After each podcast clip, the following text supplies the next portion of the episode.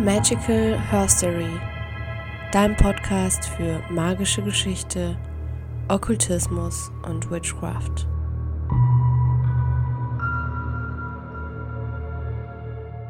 Hallo und herzlich willkommen zu einer neuen Folge Magical Herstory. Wir befinden uns in der dunklen Jahreshälfte und es wird ein bisschen spooky, es wird ein bisschen übernatürlich heute in der Sendung. Ich habe mir nämlich jemanden eingeladen, den Chris. Und Chris ist paranormaler Erforscher. Das bedeutet, salopp gesagt, er spricht mit Geistern und probiert diese auch zu finden. Er bezeichnet sie allerdings als Wesenheiten und hat ganz, ganz äh, viele interessante Ansätze auch, die er in seiner Forschung mit reinbringt. Und besonders hat er natürlich auch super spannende Geschichten, ähm, die ihm schon so in seiner Karriere, ähm, ja, seit 15 Jahren tatsächlich auch passiert sind. Also ähm, ich fand dieses Interview sehr, sehr spannend und ich bin mir sicher, dass es euch auch wirklich mitreißen wird. Ähm, ich wünsche euch jetzt ganz viel Spaß beim Zuhören. Macht's euch gemütlich ähm, und genießt einfach diese, wie ich finde, sehr passende Folge zu dieser wirklich wunderschönen und magischen und vielleicht auch ein bisschen spooky Jahreszeit.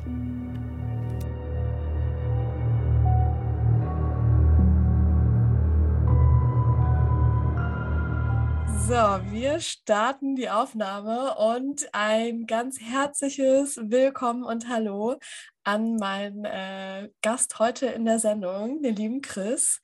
Ich äh, kenne ihn tatsächlich unter seinem Profil des Schlemmergerman, ähm, wo er ganz viele richtig tolle historische Rezepte aufarbeitet. Aber darum soll es heute nicht gehen, sondern es geht heute bei uns in der Sendung über das Paranormale. Chris, äh, stell dich doch gerne mal selbst vor und erzähl äh, unseren ZuhörerInnen, was du so machst. Ja, hallo, ich bin der Chris, auch bekannt unter dem Namen PE Chris, was jetzt wiederum eher in die paranormale Schiene geht. Aber schön, dass du Schlemmerger mal auch erwähnt hast. ich liebe dieses Profil, also das muss mit rein. okay, das freut mich sehr, ja. Ähm, ja, also ich bin 35 Jahre alt und ähm, sozusagen hobbymäßig bin ich Paranormalerforscher. Und ähm, das mache ich halt, beziehungsweise ich nenne mich auch explizit so, weil ich für mich persönlich sage, ich erforsche das Paranormale und schaue halt auch genau hin, ob es denn wirklich paranormale Ereignisse gibt oder nicht. Und soweit ich das kann, versuche ich da irgendwo ein paar Sachen noch mehr herauszufinden, die sozusagen bisher noch nicht bekannt sind. Ähm, das heißt ganz kurz nochmal, PE steht dann für paranormaler Erforscher? Genau, richtig. Okay. Cool. Ja, ähm, ich finde dieses Thema super, super spannend. Und ähm, meine erste Frage an dich, wie bist du darauf gekommen? Also ich meine, das ist ja schon ganz schön cool und magisch, aber auch ja sehr, sehr ähm, ungewöhnlich. Wie war dein Weg zu dem Paranormalen? Hattest du irgendein krasses Erlebnis? Ähm, wie kamst du darauf? Ich glaube, mein Weg ist ein ziemlicher, ein ziemlich langer Weg, weil es eigentlich schon so in der Kindheit anfing, dass man so Erlebnisse hatte, die auch bis heute relativ un, naja, für mich jetzt persönlich nicht wirklich gut zu erklären sind. Mhm. Ähm, das heißt jetzt von irgendwelchen Ereignissen, die in der Nacht passiert sind, oder auch ähm, eine Katze, die seit zwei Wochen verschwunden ist und sich mit einmal noch bei mir verabschiedet hat. Wow. Und ähm, ja, das ist dann halt alles so festgeblieben in meinem Kopf. Und irgendwann kam so ein Schlüsselereignis, ähm, wo ich dann in Bayern gewohnt habe, in einer WG und über uns waren Schritte zu hören. Und wie, es gab noch eine Zeugin, also meine Mitbewohnerin, die war damals ebenfalls mit betroffen, die hat das ebenfalls gehört. Und ähm, es stellte sich heraus, dass über uns überhaupt niemand war.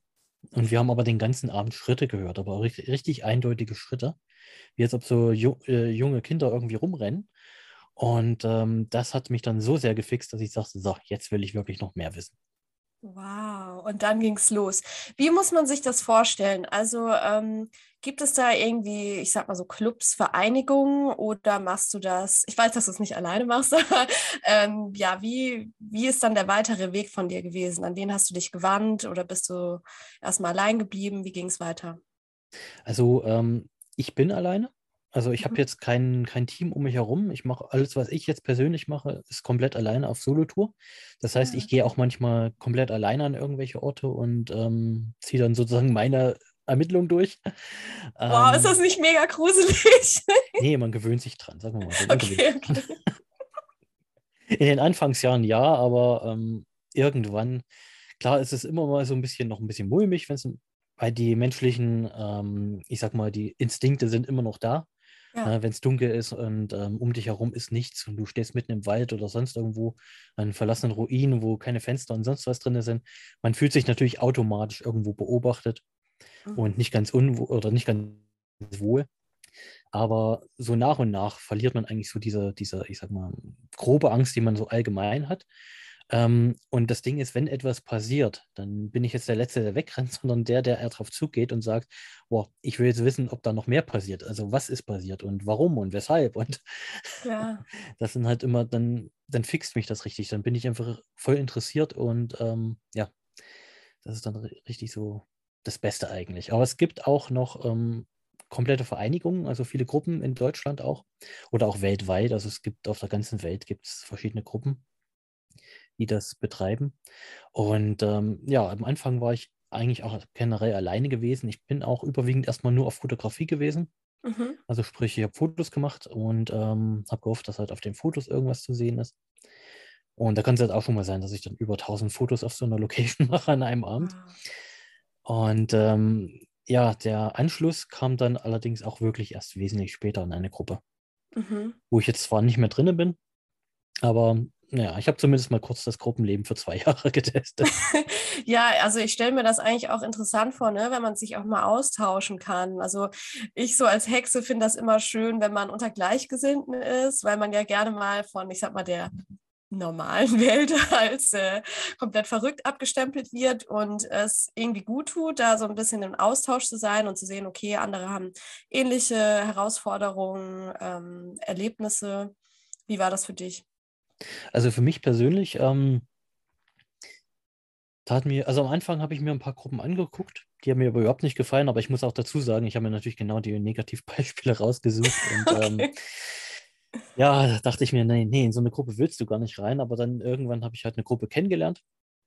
Und dann mit der Zeit, wir haben dann irgendwann wurde 2015 war das, wurde ein Ghost Hunter Treffen in die Welt gerufen, wo ich auch jedes Jahr mit dran teilnehme, es ist auch selbst schon ausgerichtet habe. Ah, wow. Und da treffen sich halt sozusagen verschiedene Gruppen aus ganz Deutschland und tauschen sich aus. Es gibt Vorträge und so. Und ja, das äh, freut mich natürlich dann auch immer sehr, wenn man dann wieder aufeinander trifft. Und man hat mittlerweile sehr, sehr viele Kollegen gefunden, mit denen man sich sehr gut versteht. Und ähm, ja, es ist natürlich gerade ein bisschen schwierig im Go. Ich denke mal, beim, ich weiß nicht, ob es beim, beim Hexentum da jetzt anders ist als bei uns vielleicht, weil es gibt halt verschiedene Ansichten.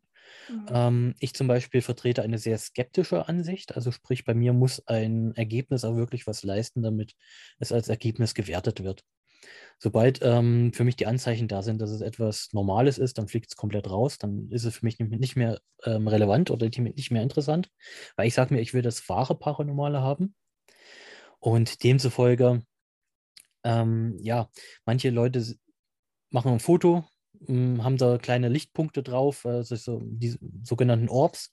Ähm, für mich ganz klar Partikel in der Luft, für die ist es Geist. Da sage ich, okay, da gehen die Meinungen schon wieder auseinander. Ah, mm. Genau. Und daher, da gibt es verdammt viele, weil wir erforschen ja sozusagen etwas Unsichtbares. Wir wissen es Mhm. nicht. Es gibt eigentlich fast nur Theorien darüber, kaum irgendwas richtig Belegtes. Und demzufolge ist natürlich da, was jeder glaubt, auch wirklich extrem verschieden. Klar. Würdest du sagen, in deiner Erfahrung, dass es auch Menschen gibt, die äh, da vielleicht sehr viel, ja, eher so ein bisschen auf dieses Reißerische äh, raus sind und da irgendwie Publicity wollen? Oder würdest du schon sagen, dass alle das eigentlich mit gutem Gewissen machen? Ähm, na, ich meine, im Magiebereich gibt es auch Leute, die viel mit Angst arbeiten und da eben, ja, ich sag mal, dunkle, schlechte Magie ausüben oder eben auch eigentlich gar nicht dran glauben und nur den Leuten das Geld aus der Tasche ziehen wollen. Würdest du sagen, das gibt es in eurem Bereich auch in anderer Also, Form? Also erstes und drittes Jahr, das Mhm. gibt's. Ähm, also sprich, es gibt wirklich die Leute, die mehr auf, ähm, auf Aufmerksamkeit, auf Show aus sind, ähm, Mhm. die eine gute eine gute Serie liefern wollen. Und ähm, klar, das holt natürlich auch die meisten Abonnenten ran, weil die meisten sind Horrorfilm geprägt und wollen Mhm. einfach nur irgendwie unterhalten werden. Ja. Ist aber jetzt nicht mein Weg, weil ich sage mir, ich möchte, wenn dann ähm, zeigen, was echt ist.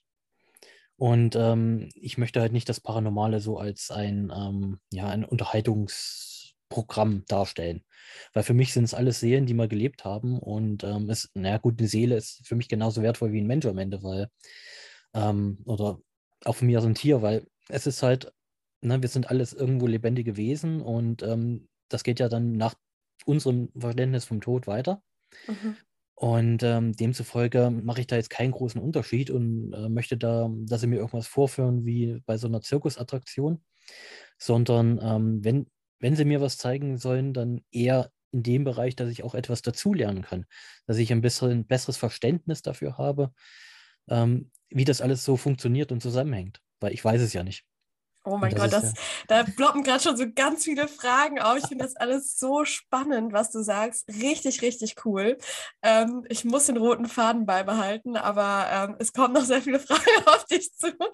Ähm, wie könnte man sich denn jetzt so als außenstehende Person äh, ein, eine Untersuchung vorstellen von dir? Also hast du da gewisse Orte, die du regelmäßig besuchst? Ähm, wie machst du diese Orte fest beispielsweise oder gehst du da random hin? Ich schätze mal nicht.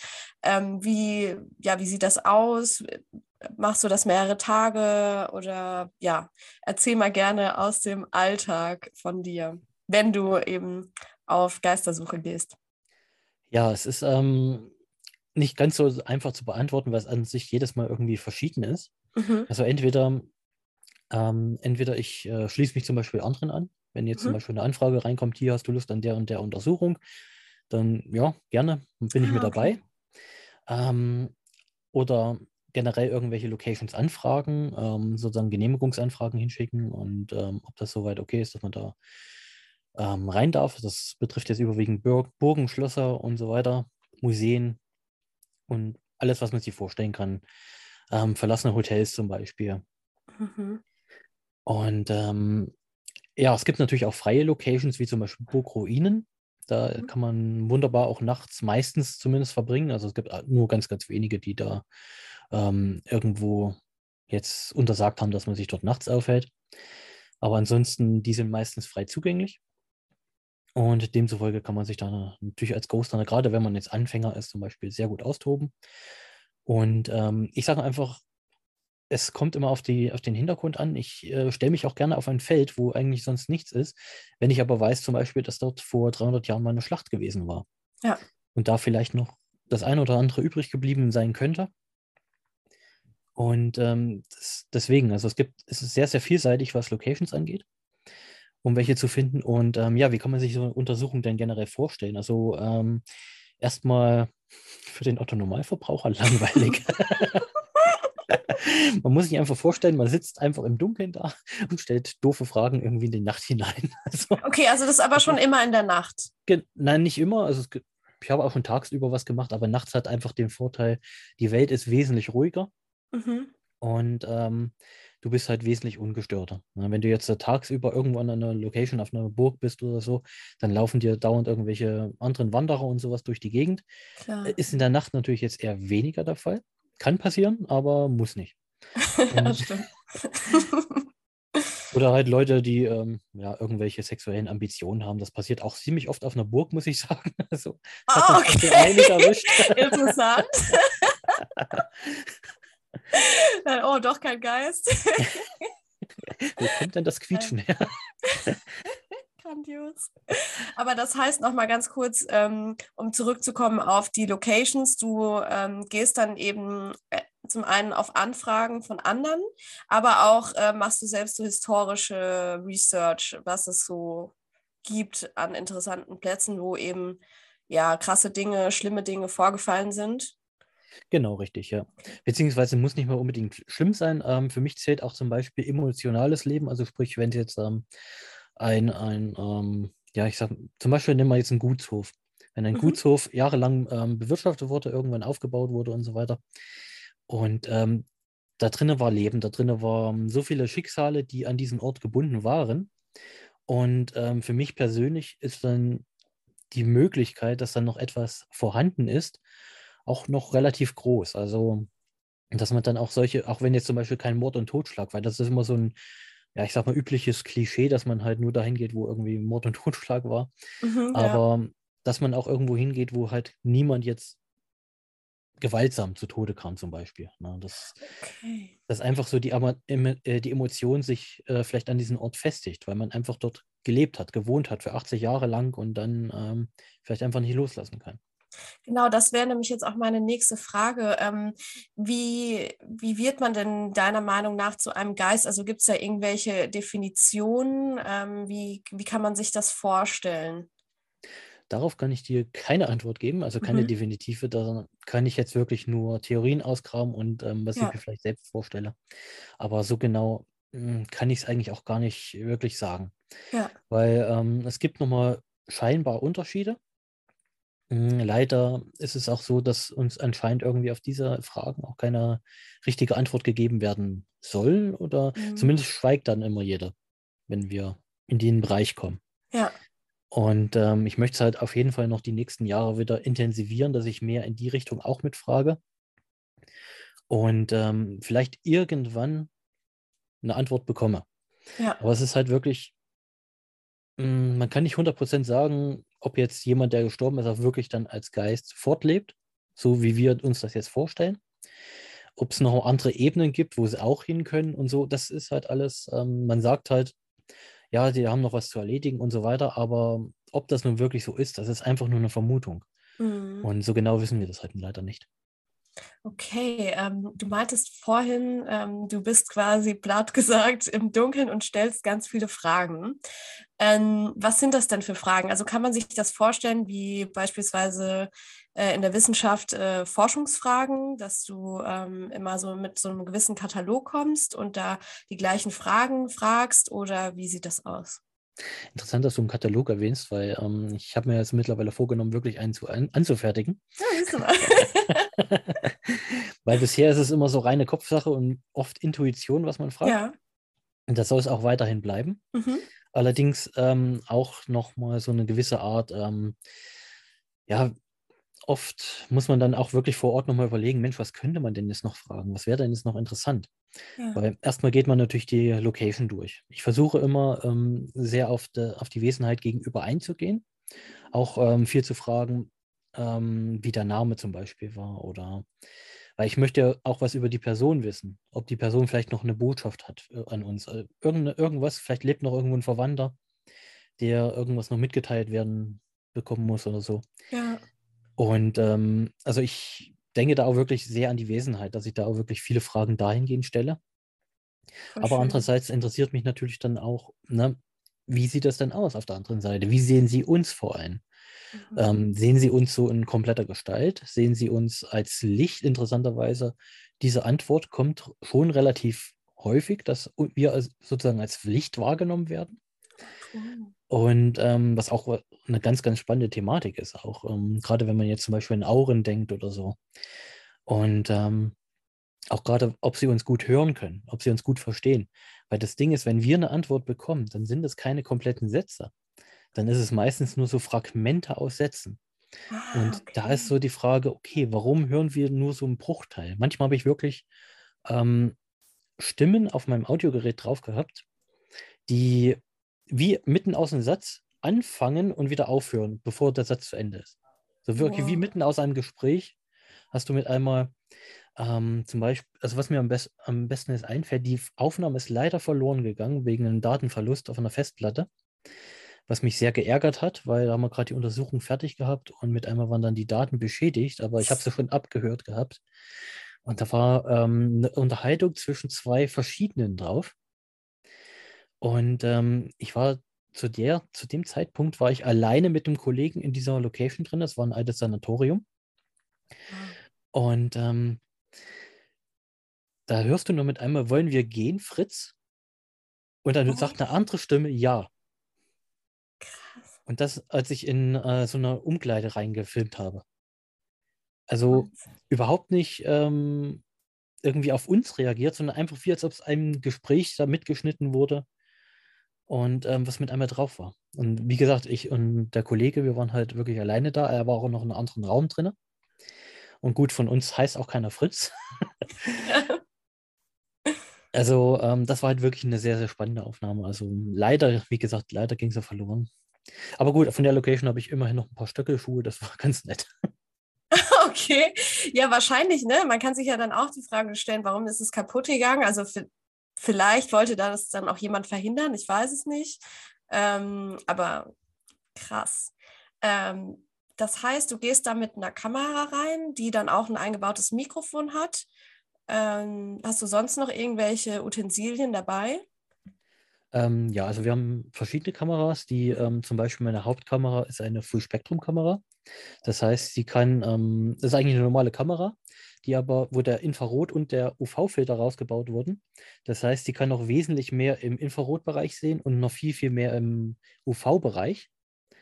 Ähm, was nochmal sozusagen von unserem normalen Sichtfeld, was wir so sehen, nochmal links und rechts ein bisschen mehr Spektrum erweitert. Das heißt, ähm, ich habe dann auch den Vorteil, dass ich in der Nacht sehen kann mit Infrarotscheinwerfern. Das heißt, für mich selbst ist der Ort noch dunkel, aber für die Kamera ist es hell. Was halt auch immer ganz praktisch ist. Dann habe ich noch ER-Kameras, die halt sozusagen nur den Infrarotbereich noch erweitert dazu bekommen haben. Das heißt, mit denen kann man dann wunderbar auch in der Nacht sehen. Ja, ansonsten hm, habe ich eigentlich ein ganz verschiedenes Repertoire an Equipment, je nach ähm, Ort, sage ich mal.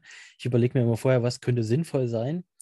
Ähm, zum Beispiel, wenn es jetzt um Move-Tests geht, das sind Aufbauten, ähm, wo diverse Objekte drauf platziert sind, die als Trigger funktionieren, in der Form, okay. dass sie sich vielleicht mal bewegen könnten.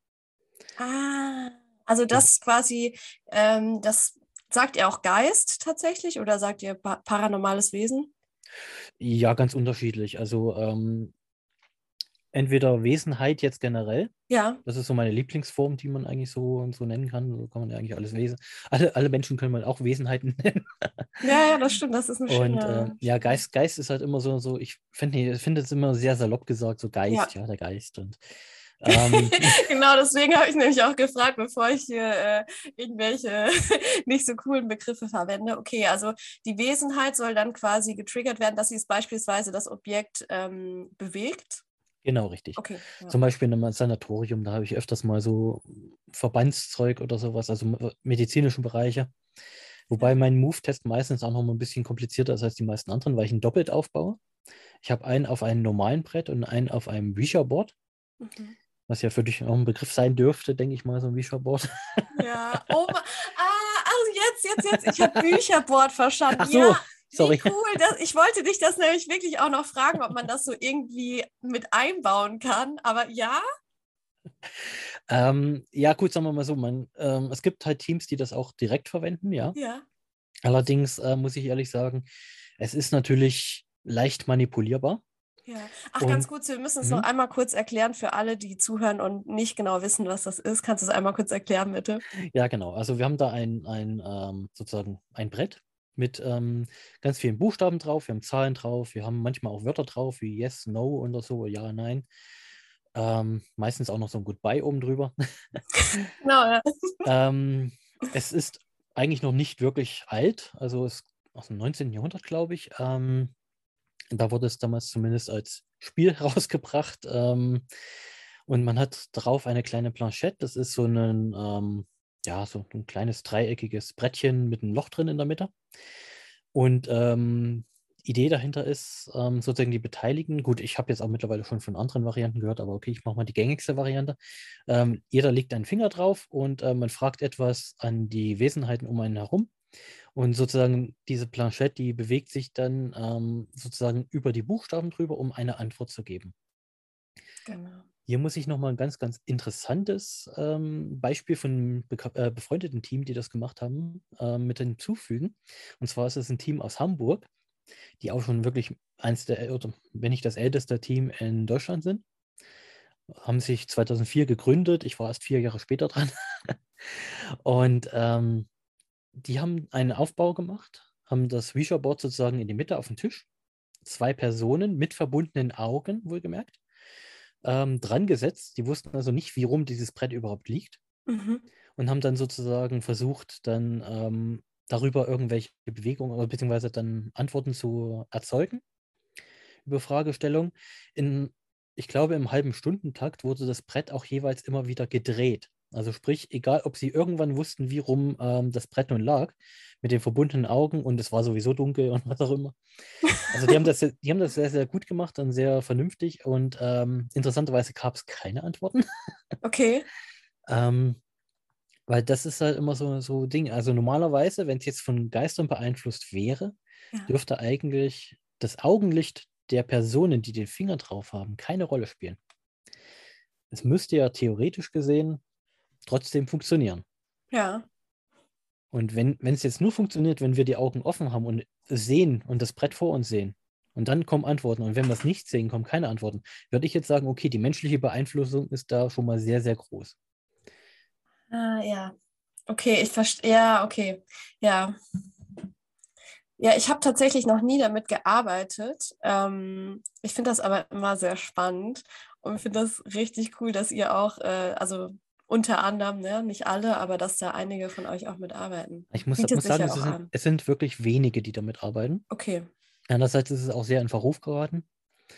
Ähm, durch halt, ja, ich sag mal, auch missbräuchlichen Gebrauch und Hm. ähm, ja, ist halt manchmal schon komische Sachen passiert, ähm, wo ich jetzt aber nicht unbedingt den Geistwesen dann sozusagen die Schuld geben würde. ich meine, das ist halt so ein Klassiker aus so Ja, ja, genau, das ist- Horrorfilmen. Ja, das, ne? das Ja. ist halt das, glaube ich, das größte Problem, dass da so dieses Stigma drauf liegt, weil für mich ist es, wenn dann eher ein einfaches Kommunikationsmittel. Ja. Ähm, allerdings mein, ähm, mein Einsatz beschränkt sich auch auf, auf etwas ganz anderes. Die Planchette, die bleibt die ganze Zeit bei mir daheim. Ich brauche nur das Brett, Mhm. weil ähm, Aufnahmen von anderen Ghost Huntern haben ähm, schon mal sehr interessante Move-Tests. Die haben nämlich generell auf so einem Reacher-Board einen Move-Test immer aufgebaut. Und da gab es schon Bewegungen drauf. Und jetzt sage ich mir, okay, hat das jetzt was mit dem, eventuell sogar mit dem Reacher-Board zu tun oder kann es auch, ist es generell oder ist es unabhängig? Und deswegen mache ich zwei ähm, Move-Tests, einmal mit Reacher-Board und einmal direkt daneben ohne.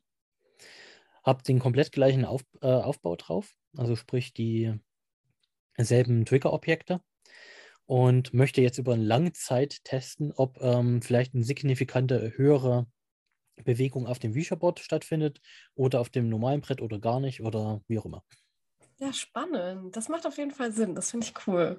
Aber Ähm, ja, der Test wird auf jeden Fall Jahre dauern. Also ich merke schon, man braucht sehr viel Geduld ähm, bei, bei deinem Hobby. Ja, definitiv. Ähm, was war denn so dein krassestes Erlebnis mit, ja, mit einer Wesenheit? Ich liebe diese Frage. weil, weil jeder, der diese Frage stellt, ne, kommt immer, boah, was war denn das Krasseste, was du erlebt hast? Das ist das Aufregendste und so weiter. Und, ah. Weißt du, wie ich sie stellen würde? Ich würde fragen, was ist dein interessantestes Erlebnis gewesen? Ach ja, wir, wir, Genau. wollen, ja- wir wollen ja schon jetzt so ein bisschen Action von dir hören. Ja, aber genau da ist halt dieser, dieser Horrorfilm ähm, bei uns im Hinterkopf natürlich dann verankert, ne? Dass wir sozusagen Geister auf dieses, dieses Horror-Klischee sozusagen, ist jetzt nicht böse gemeint, aber einfach darauf reduzieren irgendwo. Wenn Ja. ein Geist da ist, muss es gruselig sein. Ne? Naja, ich, also ganz ehrlich, äh, ich fände es schon total gruselig, alleine auf einer Burg zu sein und äh, nachts und da irgendwelche Fragen zu stellen. Also da muss gar nichts passieren. Ich fände das schon an sich, dieses Szenario einfach richtig äh, Mhm. krass. Aber auch cool. Also ich meine, Hexen haben ja auch so diesen Drang zum Okkulten und äh, zum Magischen und es ist es, es ist so eine Mischung aus gruselig, aber gleichzeitig auch super spannend. Hm, richtig, ja. Also Gut, dann, dann erzähl uns mal bitte dein interessantestes Erlebnis. Also jetzt mal unabhängig auch davon, ob du äh, da Beweise hast. Ich schätze mal, da gibt es auch äh, Unterschiede, ne? dass ähm, eben diese, ja, die, die spannendsten Aufnahmen vielleicht gar nicht mit dem, mit dem spannendsten Erlebnis zu tun haben, einfach weil es manchmal schwierig ist, das festzuhalten, gehe ich mal von aus. Genau, richtig. Beziehungsweise ähm, vielleicht auch einfach diese Diskrepanz. Du kannst erstens nicht überall eine Kamera haben. Klar. Das heißt, ähm, den Bereich, den du am Ende mit einer Kamera abdecken kannst, ist wesentlich kleiner als den Bereich, den du nicht abdecken kannst. Das heißt, dass die Chance natürlich auch wesentlich größer ist, dass etwas in einem Bereich passiert, wo du keine Kamera hast. Ja. Ähm, und ja, ich sage einfach mal, äh, ja, es gab auf jeden Fall schon Sichtungen, von der ich jetzt leider auch keine Aufnahme habe. Mhm. Ähm, zum Beispiel, wo wir in einer Gartenanlage bei Nacht waren. Und als wir dann da durchgegangen sind, wir waren zu dritt, waren interessanterweise zu, äh, zwei von uns, also Kollegin und ich, wir waren schon zwei Wochen vorher dort vor Ort gewesen und sind jetzt aber mit einem Kollegen nochmal zurückgekehrt, weil der zu dem ursprünglichen Termin keine Zeit hatte und dann mal gesagt, okay, kein Problem, wir fahren mal zweimal hin. Kein Problem. Und ähm, wir wollten ihnen erstmal das ganze Gelände zeigen. War schon dunkel gewesen und ja, da hast du natürlich einen Fehler. Ne? Du zeigst ihm erstmal das Gelände, nimmst aber keine Kamera mit. Der Fehler wird uns nach dieser Location nicht mehr passieren. Seitdem habe ich auch Bodycam und alles dran, dass immer irgendwas an ist. Wow. Auf jeden Fall vor uns. Wir haben einen Weg gehabt. Und dieser Weg, ähm, muss dir vorstellen, auf der rechten und linken Seite waren verschiedene Schreine aufgebaut. Das waren so christliche Gärten gewesen. Und ungefähr, Pi mal Daumen, lass es 50 Meter vielleicht gewesen sein, vor uns auf dem Weg, sehen wir mit einmal mit einer sehr hohen Geschwindigkeit eine helle Lichtgestalt in menschlicher Form quer über den Weg schießen. Den kompletten Weg Ah. nach hinten entlang. Und das Interessante war, wir zu dritt haben alle in der wirklich in der, in der gleichen Sekunde darauf reagiert. Das Wow. heißt, es muss hundertprozentig etwas dort gewesen sein.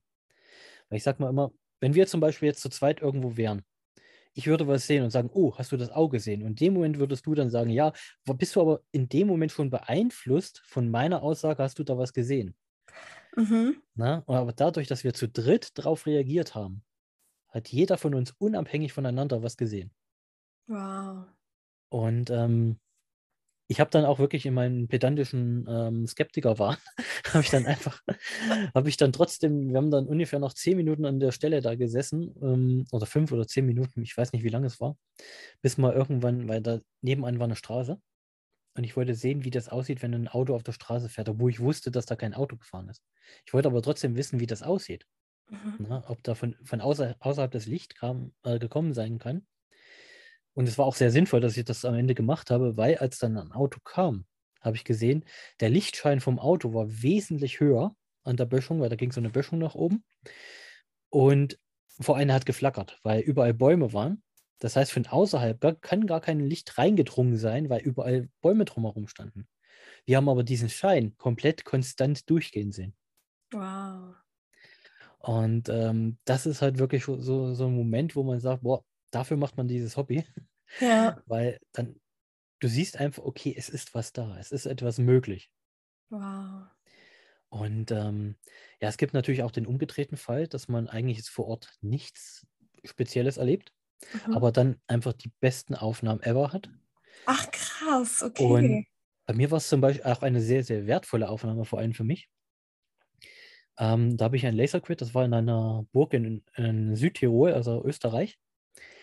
Da haben wir, also habe ich in so einem Verbindungsraum war das, ähm, da gingen mehrere Gänge, haben da zusammengeführt und eine Treppe ging noch nach oben.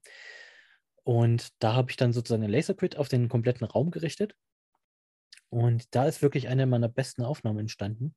Da sieht man nämlich in dem Laserquid, ähm, wie eine Gestalt aus dem Treppenhaus, wo wir auch ursprünglich herkamen, kurz nach oben ging in den Bereich und dann nach rechts raus, weil da war so ein, so ein Fensterärger, ist dort für einige Sekunden verblieben und zischt dann einmal quer durchs ganze Bild durch.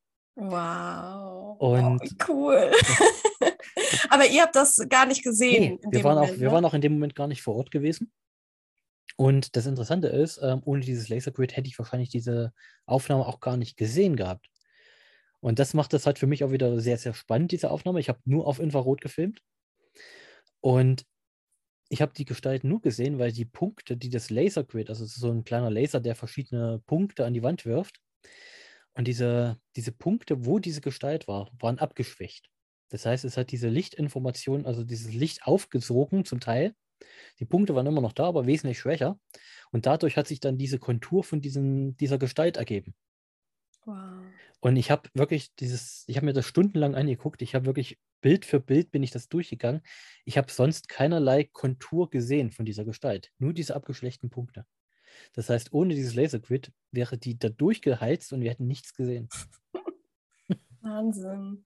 Was würdest du denn jetzt sagen? Ich meine, ähm, du erforschst ja das Paranormale ähm, und dir geht es ja nicht nur darum, die, die Wesenheiten zu sehen, äh, zu erleben, sondern du meintest ja auch, du gehst auch gerne so in Kontakt und stellst Fragen. Ähm, Hast du denn bisher schon irgendwelche Erkenntnisse ziehen können über die Anderswelt? Also du meintest, äh, eventuell sehen die uns eben anders, eventuell in, in Lichtform. Was hast du sonst noch so für, ja, ich, ich weiß nicht, ob man das Theorien nennen kann oder Erkenntnisse? Also, The du, ja. Mhm. also Theorie, also nennen wir es Theorien, weil wie gesagt, also richtige Erkenntnisse, dafür bräuchte ich noch wesentlich mehr. Ähm, Ergebnisse, die halt genau das gleiche aussagen. Ja. Ist, ist halt äh, ähnlich wie eine Be äh, Zeugenbefragung. Ne? Fragst du einen, dann weißt du es immer noch nicht so genau. Fragst aber jetzt eine Gruppe und die sagen dir alle das Gleiche, ist es schon wesentlich plausibler. Ja. Und ähm, so ungefähr gehe ich dann in dem Sinne dann auch rein. Du weißt ja nicht, wie ernst meint die Person das dann oder dein, die Wesenheit gegenüber. Und ähm, ja, einerseits das Licht ist halt auf jeden Fall schon mal eine sehr, sehr interessante Erkenntnis, sage ich mal, also eine, worauf man eine gute Theorie aufbauen kann. Dass halt ähm, diese Antwort, dass wir als Licht zu sehen sind, halt auch schon mal irgendwo eine ganz, ganz interessante Antwort auch ist, auf die wir eventuell halt weiter auch aufbauen können. Weil dadurch, dass wir eventuell jetzt auch wissen, wie sie uns sehen, können wir eher darauf eingehen und halt in dem, in dem Fall natürlich noch wesentlich spezifischere Fragen stellen, weil vielleicht in welcher Art von Licht, ähm, Farbe oder so, das wäre vielleicht auch nochmal eine ganz spannende Antwort. Ja, auch total spannend, was du meintest mit äh, Form von Aura, ne? Also, genau. Ähm, mhm. ja. Interessanterweise auch Fragen wie zum Beispiel, ob sie die, ähm, diese Umgebung, die zum Beispiel, lass es eine Ruine sein, ob sie die als Ruine wahrnehmen oder als so, wie sie sie zu Lebzeiten erlebt haben. Da gibt es auch ganz, ganz unterschiedliche Tendenzen dahin. Also die einen so, die anderen so. Ähm, wie das jetzt genau zusammenhängt, ist gar nicht so leicht ähm, im Kopf äh, zusammenzubasteln. Man, ähm, man braucht da halt wirklich noch wesentlich mehr Informationen. Es ist halt wirklich eine sehr, sehr langwierige Sache, wenn man halt wirklich versucht, immer mehr herauszufinden in der Hinsicht. Und ähm, ja, auch gerade wenn es zum Beispiel darum geht, ähm, warum sind sie denn überhaupt noch hier? Hm. Ja, da ist auch immer, ist immer so ein Punkt erreicht, wo wirklich oft auch Schweigen herrscht. Oder wenn man fragt, warum dürft ihr uns darauf nicht antworten oder so, auch wieder schweigen. Oder manchmal auch vielleicht sogar, ein, das hat man nämlich auch schon mal, irgendein, irgendein Team hatte das, ich weiß gerade nicht mehr welches, ähm, dass wirklich gesagt wurde, dass, dass sie nicht dürfen. Wow. Ja. Und da ist jetzt, da ist jetzt der Punkt, wo ich wieder so ein bisschen ähm, am Krüpeln bin, okay, warum denn eigentlich nicht? Wer ist da, der das nicht erlaubt? Da muss es ja sozusagen etwas geben, was höher ist. Ähm, da könnte man jetzt sehr in religiöse Bereiche abdriften. Und ähm, deswegen sage ich immer spaßeshalber zu solchen Fragen dann meine Gottesfragen. ja, ja, ja. Ja, also äh, das wirklich, das führt dann wirklich schon sehr, sehr weit, aber genau. auch sehr spannend. Wie ist das denn generell? Ich meine, ihr bereitet euch auf so Einsätze vor. Ähm, äh, ich kenne das jetzt äh, von mir als Hexe, wenn ich irgendwo einen Raum betrete, der beispielsweise heilig ist für mich äh, oder auch irgendwie ein, ja, ein Kraftort, dann lasse ich eben gerne auch was für die Spirits da. Ne? Also mhm ist ja auch immer so die Frage Spirits. ähm, aber tatsächlich wirklich auch so dem Ganzen respektvoll zu begegnen und eben auch so was Kleines dazulassen in Form von einer Opfergabe. Ähm, machst du das auch? Machen das die Kollegen auch? Oder wie ist das? Wie läuft das ab? Also es kommt darauf an, wenn ich jetzt zum Beispiel an, einen, an ähm, einem alten heiligen Ort bin zum Beispiel, dann hinterlasse ich sehr oft Opfergaben. Ja. Das aber auch wirklich aus reiner persönlicher Intention heraus, mhm. weil ich einfach so ich bin freundlich zu Geistern und Spirits und Wesenheiten und was auch immer. Ja. und ähm, ja, aber gut, es gibt natürlich, äh, also das machen nicht viele Kollegen. Ich habe das okay. mal früher in, ähm, früher habe ich das halt wirklich auch mal sehr intensiver gemacht, ähm, dass ich auch wirklich an den ganzen Locations, wo ich war, was hinterlassen habe. Da ist es natürlich immer so eine Frage, ne? wenn, wenn ich jetzt irgendwo im, im, Museum bin, dann kann ich ja schlecht irgendwo eine Opfergabe in der Ecke liegen lassen. Ja, ja. Ich glaube, dann, dann war das die letzte Genehmigung, die ich erhalten habe in dem Bereich. Und ähm, ja, aber so auf Burgen oder sowas, da ist es halt schon wirklich sehr gut möglich, ja. Ja, schön. Weil letztendlich, ähm, tritt man ja irgendwo auch ein und ähm, ja, vielleicht stört man auch das ein oder andere Wesen Gen oder die Wesenheit. Ja. Genau, aber da ist es auch wirklich, ähm, weil du hast ja auch schon mal so ein bisschen angedeutet, so ein bisschen Richtung Gefühl, Mhm. ne? wie so das eigene Gefühl auch ist. Und ähm, ich muss sagen, da muss man sich wirklich gut drauf verlassen. Ähm, ist am Anfang wahrscheinlich ein bisschen schwierig, dadurch, dass es halt immer am Anfang immer unheimlich ist. Aber ähm, wenn ich jetzt zum Beispiel an einem Ort bin und eine sehr starke Abneigung spüre, dass ich irgendwie wirklich mich überhaupt nicht willkommen fühle und ähm, den Drang habe, am besten wieder zu gehen und so, dann sage ich, okay, irgendwie, irgendwas möchte mich ja nicht haben. Ja. Da gebe ich dann meist, also ich arbeite sehr gerne zum Beispiel mit Wünschelrouten Mhm. und ähm, da frage ich halt zum Beispiel darüber noch ganz schnell, ob ich jetzt wirklich jetzt unerwünscht bin, weil das ist immer für mich so, da kann ich wirklich direkt Antworten erhalten und das geht relativ schnell, weil normalerweise sieht es so aus, wir nehmen auf, fahren nach Hause und ein paar Wochen später habe ich dann irgendwann mal die Antwort, wenn ich es mir abgehört habe. Ja. Und so kann ich wirklich direkt vor Ort gucken, okay, ist das jetzt ähm, wirklich die Abneigung oder ist es doch was ganz anderes? Und wenn ich jetzt zum Beispiel an einem Ort bin, wo ich komplett unerwünscht bin, da gehe ich auch. Dann Ja. sage ich, weil ich kann es, ich will ja irgendwo mit ihnen zusammenarbeiten. Und eine Zusammenarbeit ist ja erzwungenermaßen eigentlich nicht sinnvoll. ja, das stimmt, ja. Ich kann sie jetzt schlecht dazu zwingen, hier sprich mir jetzt auf dieses Diktiergerät, sonst, äh, äh, ja, was mache ich sonst? Das ist die nächste Frage. Ja, würdest du denn sagen, also wir sind ja jetzt gerade hier in der äh, Spooky Season angekommen ähm, ne, und stehen auch jetzt kurz vor äh, Samhain, Samhain. und äh, ja, als Hexe sagen wir eben, die Schleier, die werden jetzt eben sehr dünn zur Anderswelt. Ne? Wir gehen in Kontakt mit den Ahnen. Ähm, Gibt es denn auch einen signifikanten Unterschied äh, bei euch in euren Inter Untersuchungen, je nach Jahreszeit, Jahreskreisfest? Ähm, gibt es da beispielsweise mehr Kontakt? Äh, ist das irgendwie offener oder kann man da gar nichts zu sagen? Gut, ähm, also bei, bei den, ähm, nennen wir es mal Halloween. Halloween ist, glaube ich, so der, der allgemein größte Begriff von den ganzen, was Ja. auch am meisten verwendet wird. Ähm, es gibt viele Teams, die ja sozusagen in Anführungsstrichen Halloween-Specials machen, Mhm. wo ich mir sage, okay, ähm, ja, es, es geht für mich auch wieder Richtung äh, Hollywood und Ich hab, seit, wir, seit wir hier äh, sprechen, habe ich Lust, Beetlejuice wieder zu schauen. Habe ich auch schon lange nicht mehr gesehen, ja. Ja, ähm, also ich bin wirklich auch öfters mal losgezogen zu dieser Mhm. Zeit. Und bisher konnte ich wirklich keinen signifikanten Unterschied feststellen zu Ja. anderen Untersuchungen. Ähm, wobei ich aber auch wieder differenzieren muss. Also es kommt immer auf die Location an, wo man hingeht. Weil man kann ja jetzt nicht erwarten, dass man irgendwo in eine Location geht und wirklich mit einmal extrem viel mehr hat, wenn einfach nichts da ist. Klar. Weil manchmal wollen sie auch einfach nicht mit uns reden. Und ähm, ich bin persönlich, also ha- habe ich mir jetzt eigentlich immer so Samhain-mäßig, äh, bin ich immer an einer alten Tinkstätte, Mhm. wo ich einfach so ein kleines Feuerchen mache, ein bisschen abends da sitze, ähm, ein bisschen Musik mache und ähm, eine kleine Opfergabe hinterlasse und alles. Ja, das, da habe ich jetzt allerdings auch keinen großen Unterschied gemerkt zu ähm, anderen Zeiten, wenn ich dort bin. Klar, in der Nacht, dann merkt man schon, also beziehungsweise kommt immer darauf an, wenn ich jetzt zum Beispiel gerade dabei bin, so ein kleines Ritual zu machen oder so, ähm, was jetzt aber komplett ab, äh, abseits vom Ghost Hunting ist, also das hat jetzt überhaupt nichts damit zu tun. Da habe ich auch keine Kameras oder irgendwas dabei. Das mache ich wirklich komplett für mich. Ist aber eher so vielleicht ein bisschen Erfahrungssammeln und so weiter. Ich, eher, wenn ich wirklich in diesem Prozess drinne bin, dass ich dann eher merke, okay, jetzt öffnet sich etwas, jetzt kommt etwas. Oder gerade auch, wenn zum Beispiel Musik erklingt von einem selbstgespielten Instrument, da habe ich auch manchmal schon gemerkt, dass sich Orte komplett verändern können.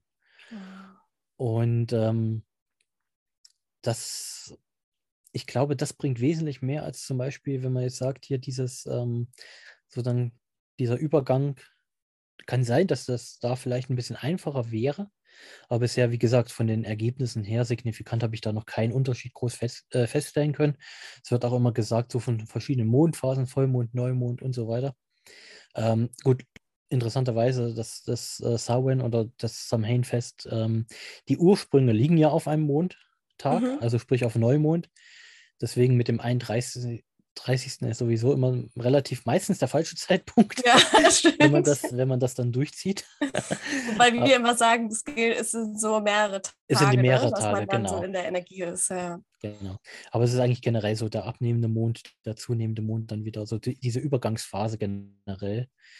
Und ähm, das wird früher garantiert auch mehrere Tage beinhaltet haben. Mhm. Und ähm, ja, aber wenn du mal auf den Kalender guckst, ne, 31. welchen Mondphase wir da haben und so weiter. Es mhm. trifft relativ selten zu, dass das wirklich genau dieser Zeitpunkt auch dann ist. Ja. Und ähm, deswegen ähm, ist es bei mir dann immer, wenn ich dann äh, allen ein schönes Samhain wünsche, dass das irgendwie an einem ganz anderen Datum kommt. ja, ja. verwirrt sind. Ja, doch, das stimmt, aber ähm, das, äh, da gibt es quasi diese zwei Parteien, die äh, sich zum einen wirklich auch nach dem Mond richten und äh, die anderen eben nach dem nach dem klassischen Jahreskreis äh, Rat. Genau. Ja, gut, sagen wir mal, ja, es ist halt, ist halt am einfachsten, weil wir leben ja jetzt nach, nach Kalender sozusagen, aber den gregorianischen Kalender, den wir jetzt haben, der beruht zwar auch zum größten Teil auf römischen Kalendern, aber selbst da waren die Tage nochmal ganz unterschiedlich. Ne? Also du hast eine andere Wochenstruktur gehabt und so weiter. Und die Kelten, die das ursprünglich eingeführt haben, ne, die, wo, mhm. wo, der Ursprung herkommt, ja. die hatten das nicht. Also sprich, die haben sich absichtlich nach dem Mond gerichtet, Eben. um sozusagen da ihre Zeiten dran festzumachen. Ne? Und von daher, wenn wir das dann jetzt adaptieren auf unseren Kalender, ähm, geht das meistens eigentlich in die Hose. ja, das stimmt. Aber genau. ich finde, man merkt auch einfach so die Energien so eine Woche beispielsweise, so, also gerade so im Voll- und Neumond, finde ich, sind es immer so ein paar Tage, so zwei, drei mhm. Tage. Und aber wirklich so diese Jahreskreisenergie, die, die merke ich immer schon, ja, eigentlich eine komplette Woche, wenn nicht sogar mehr. Äh, ich mache das auch eher intuitiv, mhm. ähm, aber ja, es ist einfach super praktisch, äh, sich das in den Kalender eintragen zu können. Ne? Das ist immer, ähm, ja. natürlich kann man sich auch den Mond in den Kalender eintragen, aber ja, letztendlich feiere ich das auch immer so, wie es gerade passt. Ich muss mal ganz kurz hier laden. Oh nein. Okay, mein Ladekabel ist auch nicht da. Heute läuft's, ich sag's dir, heute läuft's. Aber egal, ich habe noch, hab noch eine äh, Frage an dich. Okay. In Bezug jetzt auch tatsächlich auf ähm, Samhain, das ich nicht aussprechen kann. Ähm, arbeitest du, also du meintest gerade, du hast, äh, du machst auch gerne Rituale für dich und da spürst du auch ne, gewisse Energien oder Anwesenheit. Ähm, Arbeitest du generell auch mit deinen Ahnen? Ähm, bittest du um Schutz, wenn du in, in solche Plätze äh, ja, eingehst? Äh, wie ist das bei dir? Also was Schutz angeht, ähm, dann da habe ich eigentlich eher so eine ganz, ganz eigene Methode, die eigentlich nur auf mich beruht. Mhm. Ähm, Unterstützung ähm, sozusagen gedanklich ähm, bitte ich schon drum, ja. Ja. Ähm, ob es jetzt wirklich direkt bei den Ahnen angeht, also ich mache es eigentlich mehr allgemein die, die mich unterstützen können. Ne? Das äh, gerade jetzt, um Kontakt aufzubauen. Ähm, äh, sozusagen wäre cool, wenn sie es machen würden. Ähm, allerdings jetzt speziell irgendwelche Ahnen jetzt direkt anzurufen, eigentlich jetzt eher weniger. Ja. ja. Also ich denke schon, dass sie ähm, garantiert noch irgendwo mit um mich sind, ähm, was jetzt Großeltern angeht und, und so weiter. Und mhm. oder um mich sein können, sagen wir mal so. Ich meine, ich bin jetzt nicht der Einzige aus der Familie. Aber ähm, ja, das ist halt trotzdem irgendwo welcher, ich meine, das ist halt ein, das ist für mich ein Buch in dem in der Hinsicht, ne? Es steht alles auf, im selben Buch geschrieben und ähm, was sind, was sind Wesenheiten, wenn nicht gerade unsere Ahnen, ne? Also ob es jetzt unsere Ahnen direkt sind oder die Ahnen von jemand anders, ähm, es sind ja Leute, die ähm, sozusagen vor uns gelebt haben und ähm, noch immer auf dieser, auf dieser Seite verweilen, wie man es auch immer nennen möchte. Von daher ist es halt für mich jetzt kein großer Unterschied, ob ich, ob ich jetzt zu den Ahnen direkt gehe oder allgemein zu Wesenheiten, weil für mich ist es halt eine Familie in der Hinsicht. Oh, wie schön.